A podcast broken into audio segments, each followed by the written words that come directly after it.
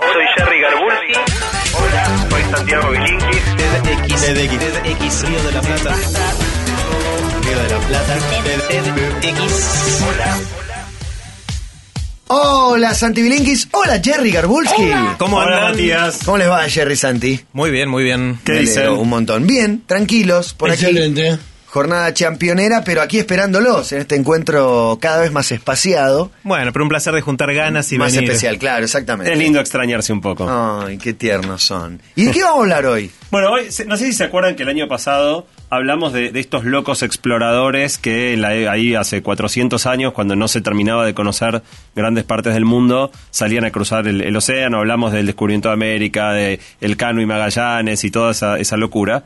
En esta época el mundo ya está todo explorado, con lo cual no, no hay lugares. Está todo explorado. Está todo explorado, mismo, mismo con las imágenes satelitales, ya tenés Sí, este, quedaban todo- un par de lugares eh, submarinos inexplorados por la cantidad de, de metros de profundidad, pero y no sé qué más había. Bueno, por eso de lo que vamos a- nadie se posó un humano. De lo que vamos a hablar hoy es de esos lugares, eh, ya no quedan lugares en los que nunca se ha posado nadie, pero sí lugares a los que casi nadie ha podido llegar y que tienen características tremendamente eh, difíciles para el ser humano. Son lugares que por su inaccesibilidad o sus condiciones extremas siguen eh, representando un desafío enorme para, para poder llegar. Eh, en estos lugares prácticamente no, no vive nadie eh, y eh, llegar, digamos, requiere un, un esfuerzo mayúsculo. Hoy vamos a hacer una innovación con Jerry. A ver. Además, que es hacer una columna multimedia, una columna radial multimedia. Vamos. Para los oyentes que lo deseen, tenemos armado un archivo de fotos donde vamos a ir haciendo referencia en algunos momentos de la columna. Ah, bueno, esto lo pueden ver en la foto 1, en la foto 2, por los lugares que vamos a ir mencionando. Esto se ve desde una compu, pero también desde una tableta o desde un celu.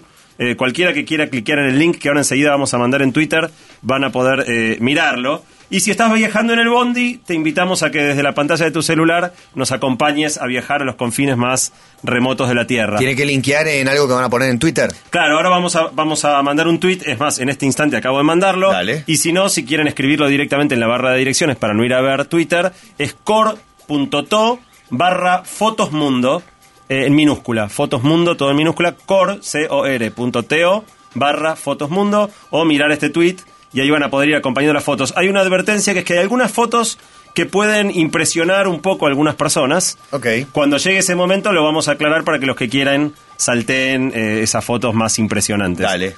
Para empezar, vamos a empezar por los extremos. Y primero con una pregunta. Recién decías, Matías, que Sí. son las, eran las 16 y 16 hace unos pocos minutos. ¿Y qué hora es en Nueva York, sabes? Diecis- eh, ¿Una menos o la misma o una menos? Una menos. Una menos. 15 y 16. Bien. ¿Y en el Polo Norte qué hora es ahora? A mí, una menos. ¿La misma hora que Nueva York o, o es una menos de diferencia? El Polo Norte. No sé, ¿qué es el Polo Norte? te, te- te respondo, si me haces pasar por ignorante, soy el más ignorante del mundo. No, no, no, es que es realmente muy sorprendente. No, no, ¿Qué no, es? no esperaba que lo Es que supieras. está en el centro. Bueno, en la realidad respuesta- está en el centro de la pelota. Exactamente, la No sé respuesta qué es que es. no es ninguna hora. Claro. La hora, si vos ves la hora depende, es como los gajos de la pelota, Claro. lo que va marcando las franjas horarias. Arriba se juntan todos los Ahí está el lugar para inflar el mundo. digamos, Exactamente, el con lo cual en el Polo Norte no es ninguna hora, nunca. No está definida, no, No tiene sentido, hora. no hay hora. Hay noche y hay día, supongo. hay noche y hay día, Cortos. pero claro, no hay hora. Sí. Eh, y en realidad vos decías... eh, ¿Y digo, no- fecha? Fecha sí. fecha sí, ¿sabés qué día momento es? cambia la fecha porque ahí son las 12. Bueno, es, es No, una está- muy buena pregunta, eso no la sé. Ahí, ahí estoy ignorante yo. Ahora, fíjate otra curiosidad, si vos haces un círculo, una, marcás un círculo alrededor del Polo Norte, digamos de 10 metros, Sí. y vas caminando por el círculo, cada metro que, que avances tenés que cambiar una hora el reloj, avanzás otro metro, otra hora, Claro. otro metro, otra hora. Es un lugar muy, muy curioso. Muy raro, Muy, muy raro, eh, en este punto de, de la hora. Y vos hablabas eh, del día, en realidad tampoco tiene sentido decir que, que hablar de día o noche, porque en el Polo Norte no hay día y noche en el sentido que lo, lo entendemos acá. O, mejor dicho, el día dura seis meses y la noche dura seis meses. Mamita. Eh, esto que suena tan loco realmente es lo normal en los polos. Eh, en realidad lo que sucede es que el amanecer dura cinco semanas. O sea, desde que empieza a clarear hasta que sale el sol, pasan cinco semanas. Cuando el, sol día- sale... ya, sé, ya entendí todo. El día dura 365 días del año y está dividido proporcionalmente como si fuera un día de un año entero. Mitad y mitad, y donde el amanecer y el atardecer Se dura cinco meses. la transición dura cinco semanas cuando se hace de noche a día o de día a noche. Un lugar, en ese sentido, sumamente exótico. Obviamente solo se puede visitar en esos periodos en, en el que es de día, porque de noche eh, es aún más inhóspito que cuando Claro, es de día. imposible. Hay un solo amanecer y un solo atardecer al año. Igual ahora cuando se derrita todo el hielo, eh, vamos a poder ir. Eh, bueno, ahí no- no ahora, queda- ahora no vamos queda a- nadie ahí. Ahora vamos a hablar un poquito de eso. Eh, un dato interesante también del Polo Norte es que está en el mar. O sea, en realidad no hay continente en el Polo Norte. Uno tiene la imagen de un lugar eh, que se puede pisar y es porque en realidad hay, hay una capa de hielo que Está flota, flo- está que flotando. flota, exa- exactamente, está flotando en el mar. Entonces te da la sensación de tierra firme, pero en realidad es un cacho de hielo flotando y la capa de hielo no es tan gruesa, tiene solo dos metros de grosor. Entonces Ah. que se derrita el Polo Norte no es algo tan Improbable. inconcebible como Matías decía.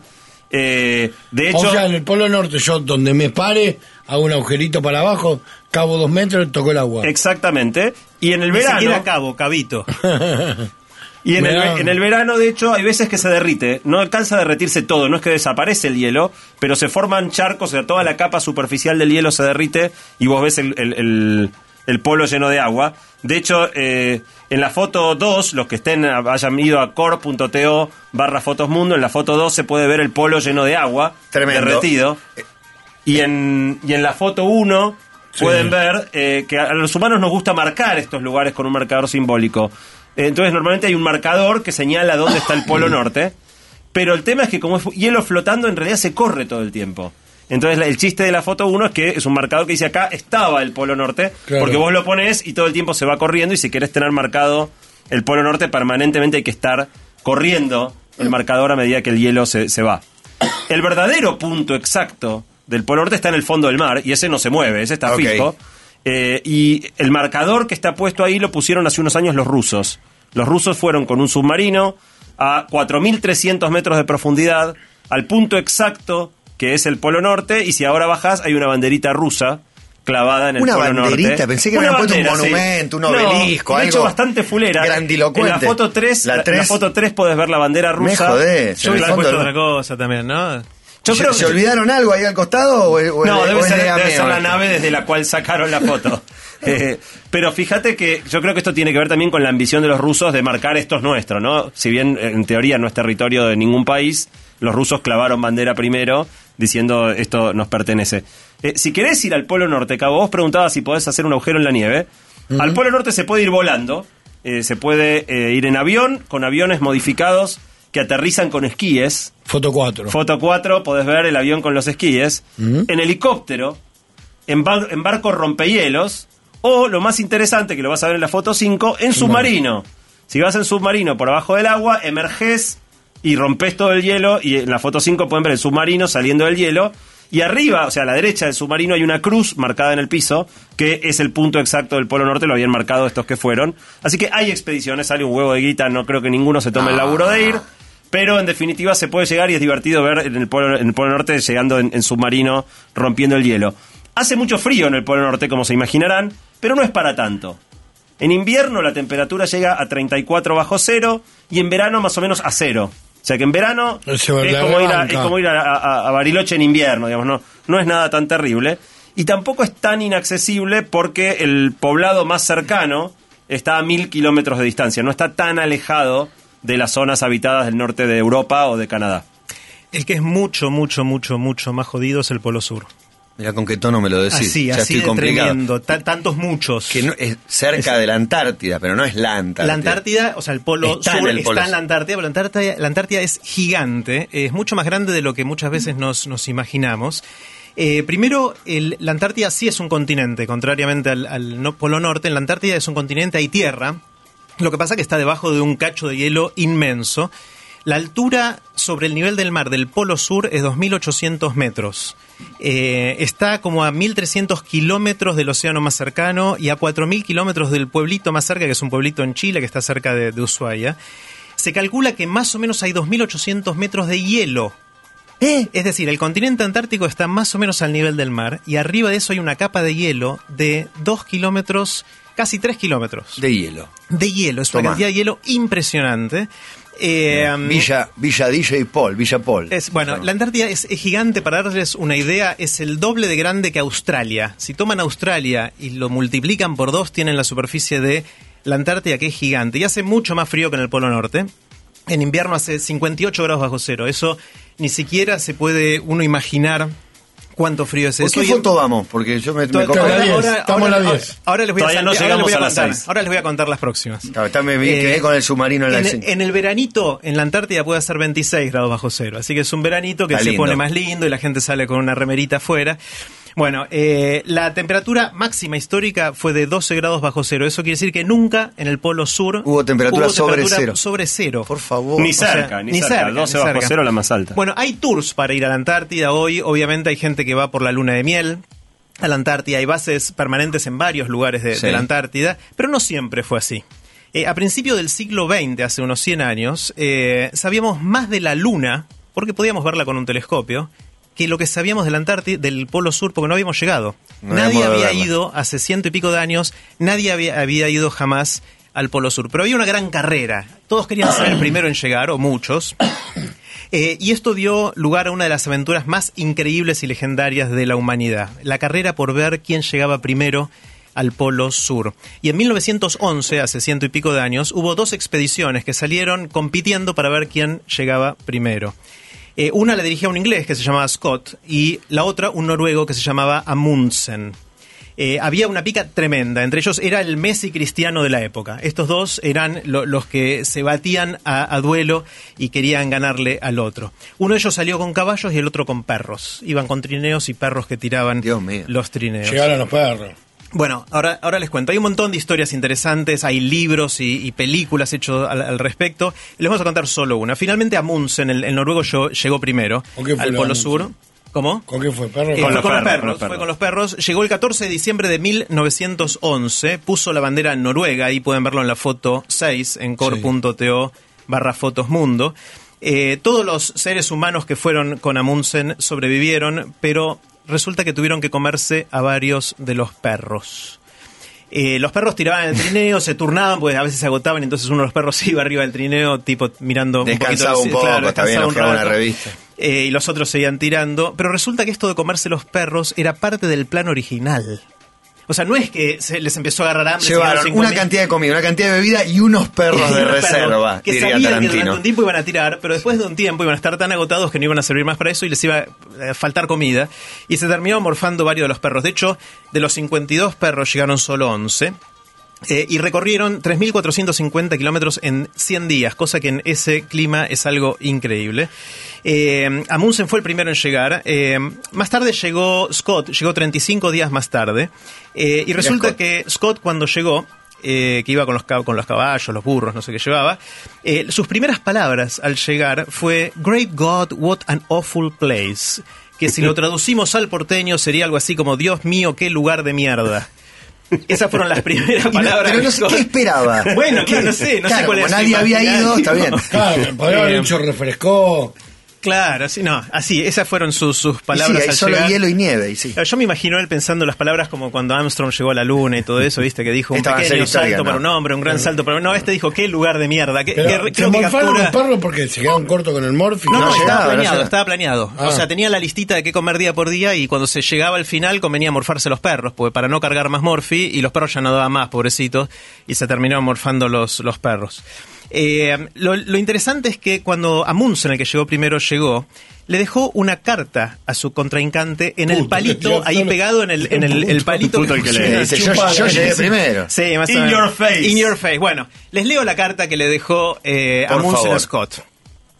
Eh, como usted será probablemente el primero en llegar aquí, después de nosotros, quiero pedirle que envíe la carta adjunta al rey Hakon VII de Noruega. Era el rey que era el rey de Noruega, de donde era Amundsen, no Scott. Claro. Si los equipos que hemos dejado en la tienda, resulta que algunas cosas no quería llevarse de vuelta a Munsen, entonces lo dejó ahí en la tiendita que dejaron. Si los equipos que hemos dejado en la tienda pueden serle de alguna utilidad, no duden en tomarlos. Con mis mejores votos le deseo un feliz regreso. Sinceramente, Amundsen. Sincerely. Sincerely. Bueno, este, este Scott, que era un gran caballero inglés, eh, a pesar de la Pero bronca que no le hablaba tenía... el idioma y no entendió lo que decía la No, carta. sí, se la dejó en inglés, se la dejó en inglés, eh, pero era un caballero y, y los ingleses no pierden ese- esa, esa forma de comportarse ni siquiera en situaciones extremas. Tomó la, carza- la carta y se propuso llevársela al rey de Amundsen. Resulta que Scott no sobrevivió, ni él ni nadie en su expedición. Cuando empezaron a volver, murieron todos. De hecho, encon- se encontraron sus cuerpos y de todos sus compañeros en una tienda de campaña a 700 kilómetros del polo. Estaban emprendiendo la retirada. Junto con un diario con pormenores de las últimas horas de la vida. Este Scott escribía todos los días todo lo que le pasaba con un montón de detalles. Los dedos, ¿cómo debía tener? Y bueno, es terrible. En Y muchos momentos de eso imposible. escribía, no puedo seguir escribiendo porque hace menos 40 y se me congelan las manos. Totalmente. Y, y casi, ya sobre el final, estaban casi todos muertos.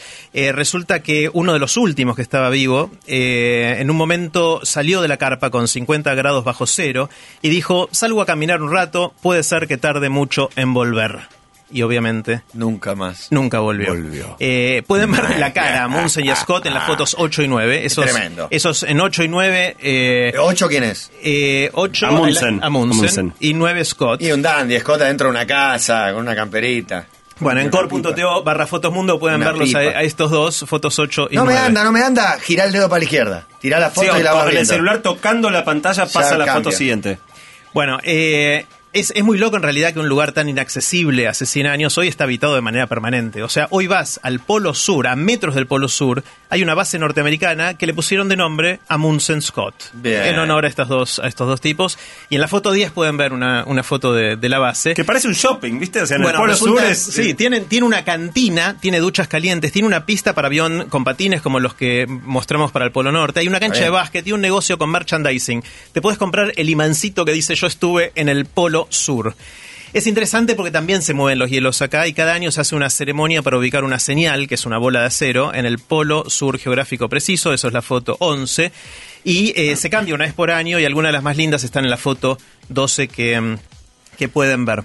Resulta que el Polo Sur no es el lugar más frío de toda la Tierra. Eh, hay, hay un lugar que es más frío, que es una estación rusa que se llama Vostok, que está también en la Antártida, pero resulta que está a mayor altura sobre el nivel del mar que el Polo Sur y por lo tanto es un poco más fría. De hecho, en 1983 el récord fue de 89 grados bajo cero. Eh, y el Polo Sur es apenas 7 grados más caliente en promedio que, que esta base. Ah, 89 bajo cero, eso es bastante Inimaginable. fresco. Para mí inimaginable. Eh, nunca llueve, obviamente, en estos lugares, siempre nieva, lo único que puede caer es, es nieve. Y resulta que pasaron 100 años de esto y todavía hoy se baten récords. Eh, hay un señor que se llama Ben Saunders que dio tres charlas en TED cada vez que volvió de uno de estos eh, viajes locos que hace.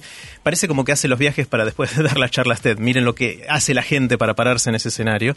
Pero este señor en el 2014 eh, fue desde el borde de la Antártida, es donde, decir, donde la Antártida termina y empieza el océano, fue caminando con otra persona hasta el Polo Sur y volvió hasta el mar. Le llevó 105 días y batió el récord que Scott no pudo hacer porque se murió volviendo. Caminó 1800 millas a pie eh, y batió el récord por, un- por unas 400 millas y pueden ver una charla de TED, de TED- una charla TED de él, es un trabalenguas, de Ben Saunders, que es espectacular y cuenta esta, esta hazaña. Vamos a ir ahora a un lugar aún más jodido. Más- Hay un lugar más jodido que el 89 Polo Sur. Vamos en aumento. Porque también hace un frío de morirse, pero aparte está a más de 8.000 metros de altura, lo cual significa que hay un tercio del oxígeno que estamos acostumbrados a respirar. De manera que no solo tenés el desafío de un frío terrible, en promedio 36 grados bajo cero, sino que prácticamente no hay aire, que es la cima del Everest. El Everest es la montaña más alta del mundo. Sí, señor. Solo 250 personas han llegado a, a escalarlo y cuatro, per- perdón, eh, solo eh, 4% de las personas que intentan escalarlo Llegan llegan a la cima. Y 250 personas han muerto en el proceso Ah, de hacerlo. Es un poco más de 250. Sí, ya fueron muchas más porque Tampoco hablamos con ¿eh? uno, hablamos, ¿te acordás? que Vino Sí. acá uno que había Sí, escalado Tommy, el Everest. Tommy, Tommy Heinrich. Tommy Heinrich, Tommy. Heinrich eh, fue el primer argentino en llegar a la cima del Everest. Bueno, 4% de la gente que intenta subir muere. En la foto 13 se puede ver como una infografía que muestra todas las muertes, en qué alturas y subiendo, bajando. Bueno, la primera cosa que, que nos sorprendió con Jerry es lo caro que es. Nunca se me ocurrió preguntar ¿Cuánto cuánta vale guita sale subir al subir Everest? Aparte, y no estás contando meses de entrenamiento. Perdóname, Eh, Juan Carlos, no entiendo en el gráfico eh, cuáles son subiendo y cuáles son bajando. La- los, ah, no, perdón. Sí, tenés Climbers el- y Sherpas. Son. Bueno, Sherpas son los No, ayudantes. son los ayudantes de ahí, son los los- ayudantes, sí, pero no tenés razón. no, no, No está marcado en el Mucha gente muere bajando. De hecho, Ok. más gente muere bajando que subiendo, que es un saber, dato, es un dato que que- resultó sorprendente. Yo cuando, cuando vi eso me imaginé a los tipos, ¡eh, ya llegué! Y entran a correr así, bueno, se llevan algo tremendo. puesto. y- No, no, muchas veces es por las consecuencias de- del frío y todo lo que sufrieron en la subida y terminan muriendo Perdón en que la interrumpí, bajada. quería entender el gráfico. Eh, bueno, ¿cu- ¿cuánto creen que sale subir al Everest? 45 mil dólares. Ah, nos había contado, Tommy, no me acuerdo, pero sí, más de 10.000, 15.000, no sé. Al- a- según cuánto lujo, en comi- entre comillas, Claro. quieras tener, pero entre 50 y 100 lucas verdes. ¿Y cuántos ayudantes? ¿Y qué el equipamiento? el equipamiento. La preparación. Toma 40 días, además. No es que vas y subís, sino tenés que ir haciendo ascensos parciales, Y bajar. aclimatándote a la altura. ¿Es un all inclusive eso, Santi? o? Eh, No. Más o menos, más o menos. sí, lo no. que me mata es que tenés que subir y bajar. Subir un poco más y volver a bajar. Ahora viene la parte impresionante. Aquellas personas impresionables van a saltear las próximas fotos. No, Ya, Eh, fantásticas. Porque un dato curioso es que al, al empezar a subir, vos tenés que firmar un papel de qué querés que se haga con tu cuerpo si te morís. Y sí, ahí. Hay no, dos pero posibilidades. bajarlo, bajarlo es un problema. Bueno, bajarlo cuesta 30 lucas verdes. Si vos decís, che, si me muero, bájenme, tenés que garpar, hacer un depósito por ¿Puedo 30 preguntar mil dólares. ¿Cómo lo bajan?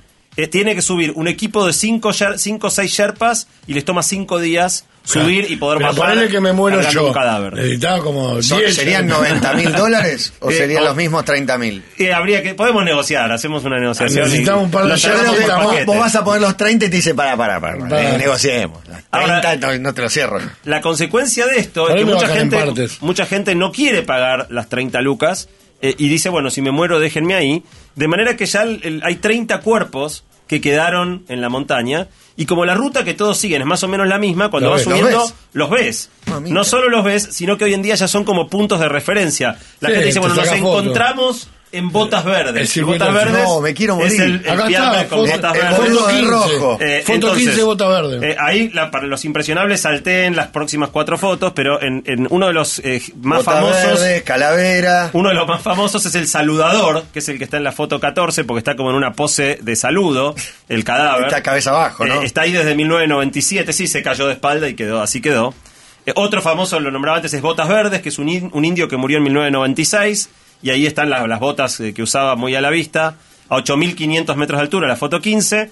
Y en la foto 16, si miran, yo no sé qué apodo le habrán puesto a este señor, porque está en una pose medio rara, con la mano en un lugar medio extraño. Sí. Eh, podríamos, eh, podríamos Aparte, lo decirlo. que tienen que el frío hace que queden bien conservados. Eh, completamente, están prácticamente momificados, el cuerpo no se puede pudrir a esas temperaturas, de manera que están como Se conserva, momificados. se va a conservar. y ahí se momificado. puede ver este, todos los cuerpos que van quedando en la historia. Pero el lugar más inaccesible de todos queda para el otro lado, no queda para arriba, queda para abajo. En las profundidades en las del océano. profundidades del océano. Exactamente. Piensen que 12 personas llegaron a la Luna. Y solo Ok. tres llegaron al punto más profundo de todo el océano, que es la fosa de las Marianas. Solo tres personas Mariana. en la historia ¿Cuántos chistes se pueden hacer ¿no? con la fosa de las Marianas? Pero Eh. escúchame, ¿en qué fueron primero? Y de mi sensación es te explota la cabeza. Bueno, Los sí- tres sí- iban manejando, estaban en la misma nave. son, son dos expediciones distintas. Eh, en principio, pero la primera cuestión es que el mar es la parte más desconocida de todo el planeta. Prácticamente no está, 95% del mar ni siquiera está mapeado en las profundidades. En base a eso, tranquilamente puedo dar un abuelito. Puede- te lo o, digo. o- o la Atlántida, o andás a ver qué cosa extraña. no sé si puede- Atlántida, pero algún bicho que viva en las profundidades, que, se re- que viva ahí. Ese Tra- es su hábitat y nosotros no vamos nunca los humanos. Tranquilamente, de hecho, como decía Jerry, sabemos más de la Luna que de las profundidades oceánicas. eh, y este, en el punto más profundo, la fosa de las Marianas o el abismo Challenger, está a 11.000 metros de profundidad. 11.000, 11 kilómetros para abajo, para, como referencia el Everest mi- para arriba mide 8.800, o sea, es más profundo para abajo de lo que el Everest está para arriba, pero es incluso más inaccesible por la enorme presión Claro. que hay ahí. Si vos tú pudieras pararte en el fondo, sería el equivalente a tener 100 elefantes parados sobre tu cabeza. O sea, instantáneamente quedás... ¿Y cómo aguantaron esos tres? Bueno, bajaron en unas naves especiales. Los primeros dos fueron dos tipos llamados Picard y Walsh, que bajaron en 1960. Qué loco, para ir a la luna se faltan Fotos naves 19, espaciales fotos y 19 para y abajo 20. naves especiales. En las fotos 19 y 20 ves el batiscafo Trieste, en el que bajaron por primera vez en 1960. Tardaron Era como, 5 se nota horas. que era cómodo. En la foto 19 te das cuenta que. Bajaron con todos los lujos. Sí. Adentro de un bonobón. Sí, sí. Más o menos. baja- tardaron 5 horas en bajar, se quedaron solo 20 minutos y volvieron. Y el único que repitió esa hazaña y volvió fue el famoso director de cine James Cameron, director Genio, de Time- Terminator, Avatar. Titanic. Eh, Avatar, películas entre más otras. taquilleras de la historia, Eh, que lo pueden ver en las fotos 21 y 22 y tiene una charla TED donde él habla de su fascinación por el océano. El tipo se le metió en la cabeza que él quería ir al punto más profundo e hizo un gran documental. Está filmado un documental del Discovery Channel donde pueden ver la, la- la- la zona más profunda del mar. Y lo más loco es que decíamos, hay una presión absurdamente grande, como tener 100 elefantes, y sin embargo hay seres vivos. Hay seres vivos ahí abajo que pueden vivir bancándose semejante presión. Como dato curioso, para que se den una idea, la ventana de la nave que usó Cameron para bajar, la ventanilla por la que miraba tenía 25 centímetros de grosor para que aguante y la presión y no, y no colapse Claro. la nave. Eh, la pueden ver ahí en la foto 23, eh, la nave. Y para terminar, Eh, Una el de, las último cosas, lugar... disculpa, el- una de las cosas que dice James Cameron en su charla TED, que está, está buenísima, cuenta toda esta expedición, es que lo que vio ahí abajo fue la inspiración para Avatar. La, estética y la gráfica, claro, de, de lo que él hizo en Avatar está en gran parte inspirado en lo que vio ahí abajo. Y para terminar, un lugar que ya no es tan inaccesible, pero preparando la columna con Jerry nos resultó muy curioso. Panamá. No, un- sí, sí, Panamá. Eh, es un lugar, una curiosidad. Hay un lugar en la Tierra donde se puede ver y viajar al futuro. Sí, la línea de cambio de día.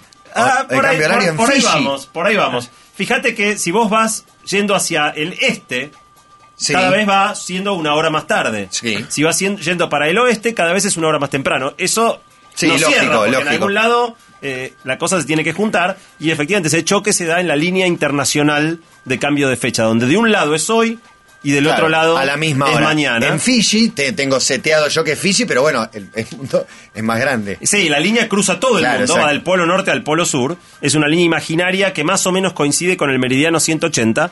Pero lo curioso es que hay un par de islas que se llaman las Islas Diomedes, que están en el estrecho de Bering, justo en el lugar donde se junta, donde se toca la puntita de Rusia con la puntita de Alaska arriba de todo.